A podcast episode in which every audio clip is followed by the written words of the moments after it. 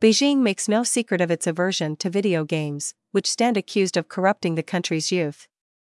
However, a free pass-through minigame called Sheep a Sheep, available via the highly popular WeChat messaging service, has recently managed to find an audience in the country.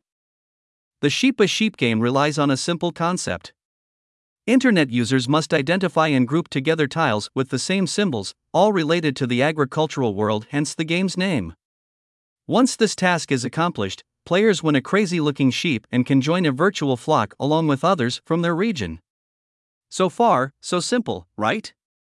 But things get considerably more complicated when gamers move to the next level.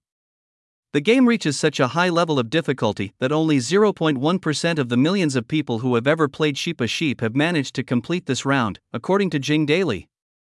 And the complexity of this second level seemingly contributes greatly to driving the popularity of the minigame in the country.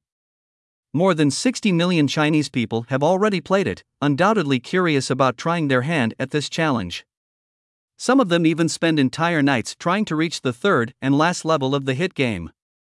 The game's viral nature is a major hit for Jianyou Technology, the Chinese startup that developed Sheep a Sheep. It has set up a system that requires players to watch short video ads to earn tools that will help them get through the game's three different levels. They can also get these by sharing posts related to Sheep a Sheep on Chinese social networks like Weibo and WeChat.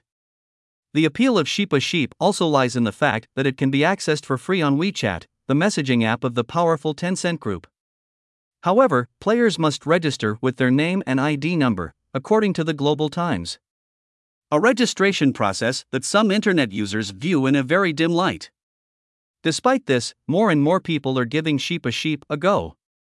And the game's success will not fail to inspire other developers to create similar free to play games, especially since they are not subject to the same authorizations from China's authorities as the rest of the country's video game sector.